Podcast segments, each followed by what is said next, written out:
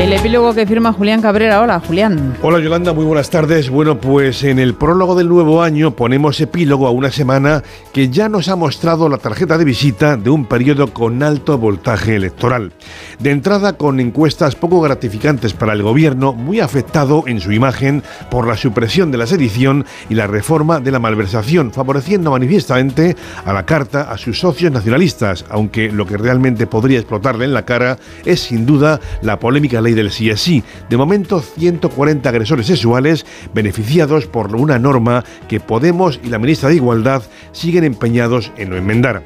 Semana con agridulce dato del paro y unos fijos discontinuos que están en el sofá de su casa pero que no cuentan como parados según la medición a la que se encomierna el gobierno. Prolegómenos, por lo tanto, de un año electoral en el que la economía será clave, aunque de momento disfrutamos del paréntesis de los Reyes Magos. Ya saben, oro, incienso y visa.